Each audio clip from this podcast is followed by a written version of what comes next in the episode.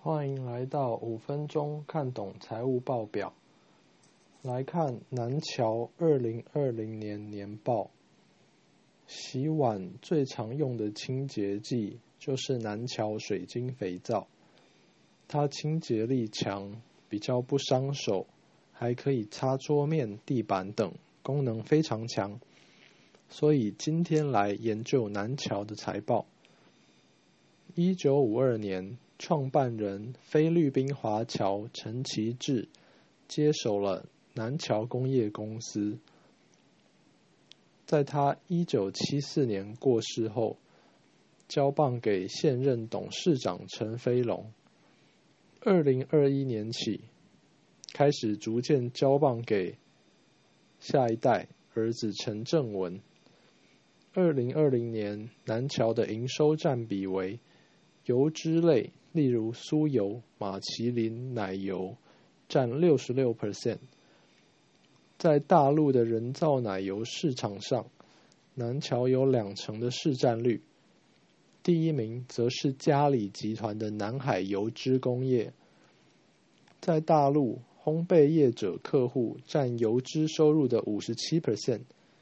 由于客户是食品制造业者而不是消费者，所以成本转嫁能力佳。米类食品占十三 percent。餐饮占六 percent，南桥经营杜老爷冰品、卡比索与点水楼等品牌，于一九九三年代理 Hagen Dazs 品牌，后来代理权被收回。洗剂如水晶肥皂等占营收的三 percent。一九八四年，南桥与美国 PNG 集团合资成立宝桥公司。一九九零年，PNG 将南桥持有的股份全数收购，使得宝桥家品成为保险全资子公司。国内竞争厂商有统一的统清油脂、远东油脂；国外竞争厂商有南海油脂等。来到资产负债表，股价净值比为一点三二，小于一点五，pass；负债比为五九点七六 percent，大于五十 percent，failed；负债比偏高。流动资产除以流动负债为两百四十四 percent，pass；流动比例够高，代表手上的现金充足。来到损益表。本益比十一点二六，小于十五，pass，够低。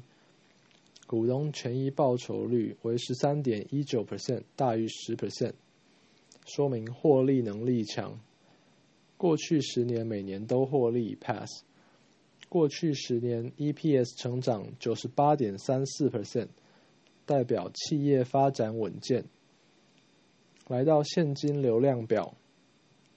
营业现金流除以税后净利为一百九十八点八四 percent，大于八十 percent，pass。每股自由现金流三点八三，大于零，pass。营运带来现金的能力很好。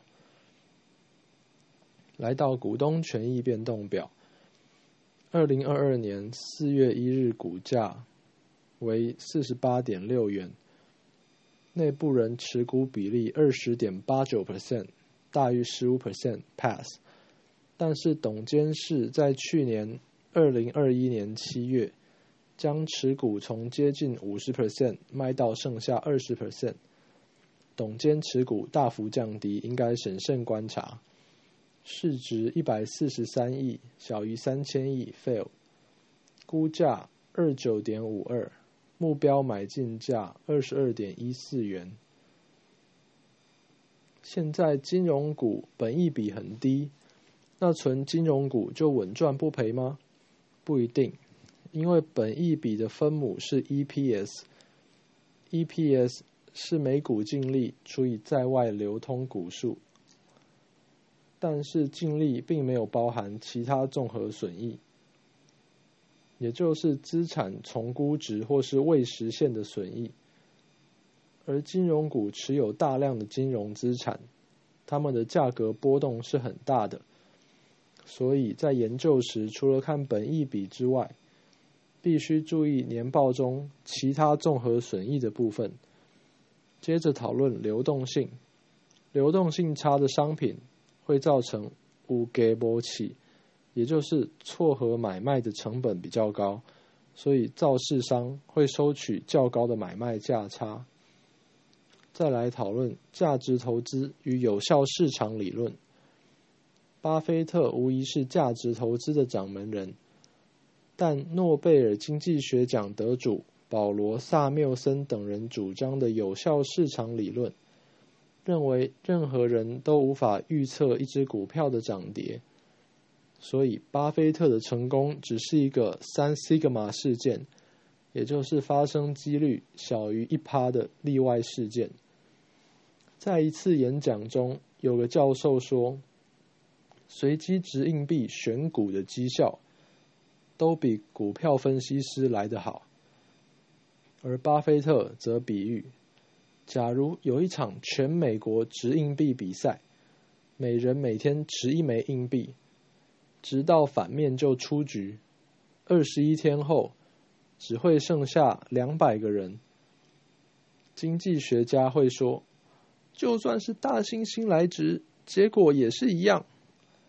巴菲特则问：“那如果这些大猩猩都来自同样一间奥马哈动物园，那又该如何解释？”经济学家看到的是结果，巴菲特看到的是原因。就像是物理界的爱因斯坦提出的相对论，无人能出其右，以至于有许多。主张一切都是几率的量子力学家们与他站在对立面。他有句名言：“上帝不会掷骰子。”巴菲特和爱因斯坦都掌握了事物的本质，尽管这件事很难，但仍然是值得追寻的。参考资料有：财报狗、台湾股市资讯网、维基百科、Money DJ。今天就讲到这里，下次再会，拜。